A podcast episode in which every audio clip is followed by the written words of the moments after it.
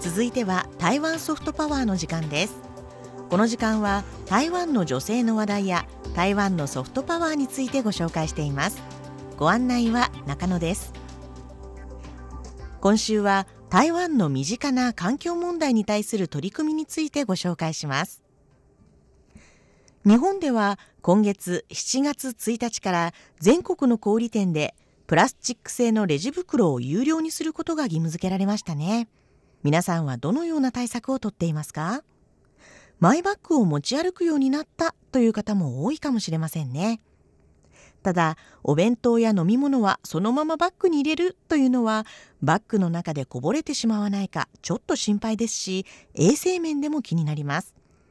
でも、レジ袋を有料にすると、客足に影響するのではないかと考える店舗も少なくないようです。そこで飲食店では、利便性や衛生面の観点から環境性能が認められるレジ袋など有料化対象外のテイクアウト袋に切り替え無料提供を続けているところも多くあるようですそんな中今日本で台湾のコンビニで使用されている持ち帰り袋に注目が集まっているという話題を耳にしました。一体どのような袋なのかというと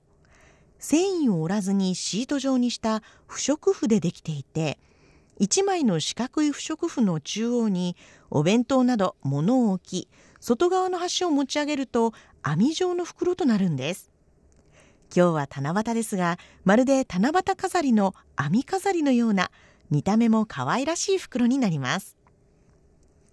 その仕組みは1枚の四角い不織布の真ん中物を乗せる部分を直径7.5センチの円形に残しその周りを囲むように等間隔に交互に切り込みを入れることで伸ばすと網状になるよう設計されています。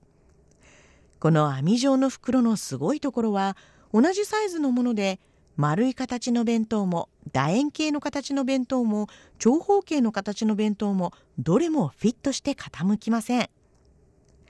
数年前この袋を初めて見た日本人旅行者が画期的だとツイートしたものが今レジ袋有料化の波を受け再び脚光を浴びているようです。そんな画期的な袋を考えたのは台湾中部商家の来社長。台湾では2002年以降無料レジ袋の減量に取り組んでいて政府機関や私立学校百貨店量販店スーパー、コンビニ、ファストフードなどでレジ袋の無料提供を禁止としました。それを受け、来社長は、ある程度の重量にも耐えられる不織布が今後ビニール袋に取って変わると思いつき、台湾で最初に不織布手提げ袋の特許を取りました。その目の付けどころがさすがです。ただ、不織布のテイクアウト袋はビニール袋と比べコストが3倍近くかかることから値段も同様に高くなるため最初は店側も出し渋ったりしていましたが今では台湾のコンビニエンスストアですっかりおなじみの袋となっていますこれからレジ袋有料化政策への対策としてこの台湾発の網状不織布手提げ袋が日本でもおなじみになっていくかもしれません。そしてもう一つ台湾で生み出された日本でも販売されているエコ商品があります。それはサトウキビのストロー。早くから環境問題に取り組んでいる台湾では昨年2019年にはさらに店内飲食の際のプラスチックストローの提供が禁じられました。台湾はタピオカミルクティーなどのようにトッピングを加えた飲み物も多くそれをストローで飲むことで口当たりや食感を楽しむ部分もあるためやはりストローは使いたい。でも環境保護も大事。とステンレスのストローを使ったりガラスのストローを使ったり紙のストローを使ったりと各店舗試行錯誤しています。そんな中2018年に台中市にある徴用科技大学の卒業生である江泉州さんが自身の知識を生かしサトウキビの搾りかすと PLA ポリ乳酸でストローを作り出しました。リサイクルではなく成分解かつ100%天然成分のアップサイクルの製品です。少しカフェ色がかったわずかに透け感のあるストローは口に触れた時の感覚も従来のストローと大差なく耐久性にも優れそしてほんのりと甘さがあります。ユーザーにとっても使いやすい上廃棄した後は水と二酸化炭素へと分解されます。その画期的なアイテムはフランスのモンペリエ国際発明展で金賞を獲得しました。今では日本でも販売されているので見たことある使ったことあるという人もいるかもしれませんね。この他にも台湾のサイトでは使い捨てではないマイストロー開発プロジェクトへのクラウドファンディングも行われていました。マイストローというとステンレス製やガラス製のものが多く箸箱サイズであることや何より洗いにくいので衛生状態が気になるといった悩ましい問題があります。そこでプラスチックプロジェクトというプラスチック業者が使い捨てではない開いて洗えくるくる巻いてコンパクトに収納できるストローを開発。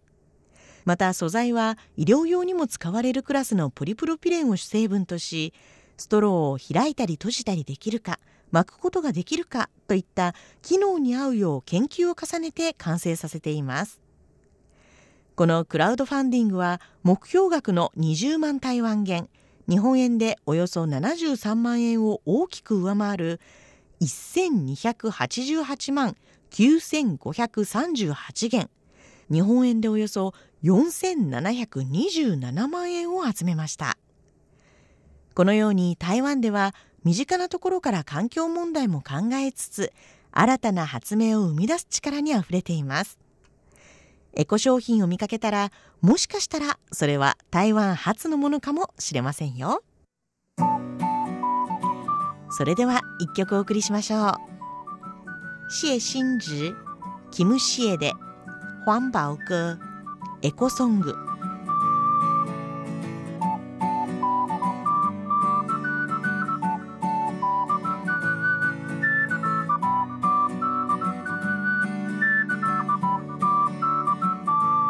有一天，我想要看到云在蓝天里奔跑。有一天，我想要听到北极熊能有冬天的城堡。有一天，我想要闻到花香在城市中飘摇。有一天，我想要尝到食物里新鲜自然的味道。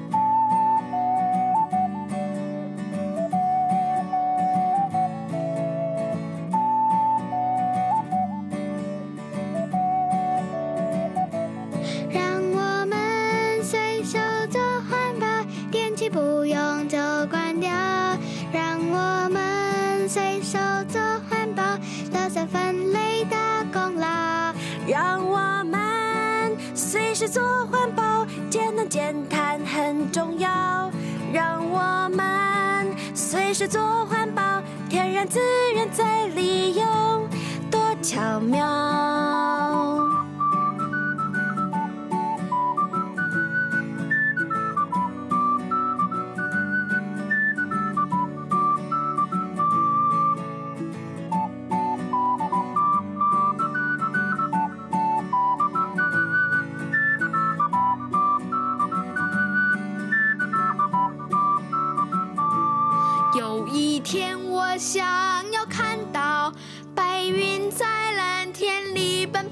有一天，我想要听到北极熊能有冬天的城堡。有一天，我想